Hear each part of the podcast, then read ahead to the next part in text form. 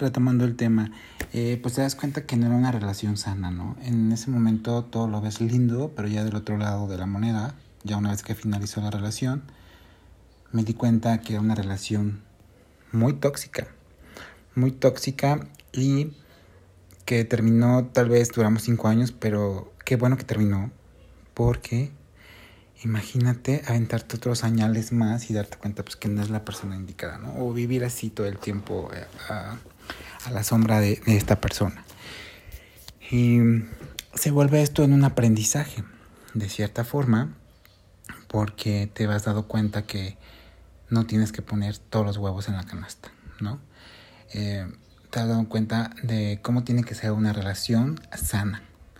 Eh, y te ayuda mucho a madurar, ¿no? Y al finalizarla te das cuenta de los pros y los contras, de lo que hiciste bien y lo que hiciste mal, y qué vas a esperar o qué esperas de tu siguiente relación, ¿no? ¿Qué es lo que quieres para tu siguiente relación?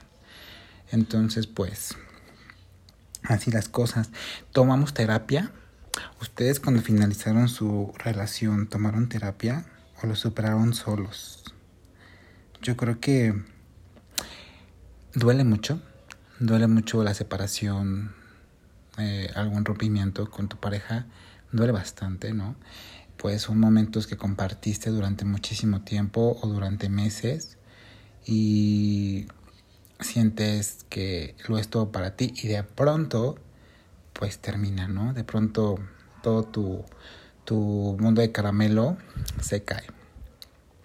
Imagínate que ya idealizaste que tu casa, que ya idealizaste que tu boda y que ya te viste de viejito con esta persona y de la noche a la mañana este mundo se derrumba, ¿no?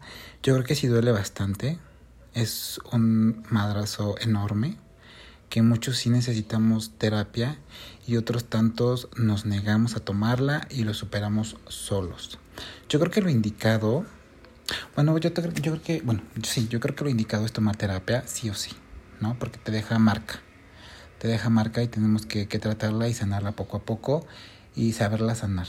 Porque caemos también en el error de que, mm, por ejemplo, si tú lo vives tú solo, muchos tenemos el error de un clavo saca otro clavo y vas de picada a tener otra relación. O sea, todavía ni superas una, todavía sigues llorando por las noches pero ya te aventaste otra relación pensando tú que vas a, a superar la relación pasada.